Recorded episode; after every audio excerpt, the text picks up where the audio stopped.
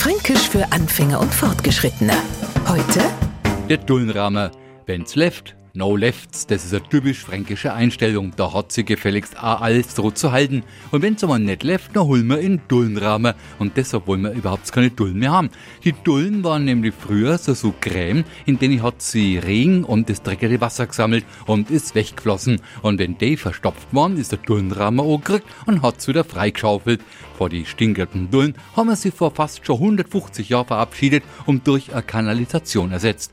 Die Leute, die sich heutzutage darum kümmern, dass A da unten alles läuft, sollen die Hochdeutsch sprechenden ruhig als Kanalarbeiter bezeichnen. Viele Nürnberger halten am liebevollen Dullenrahmen fest. Fränkisch für Anfänger und Fortgeschrittene. Täglich auf Radio F. Und alle Folgen als Podcast auf podu.de.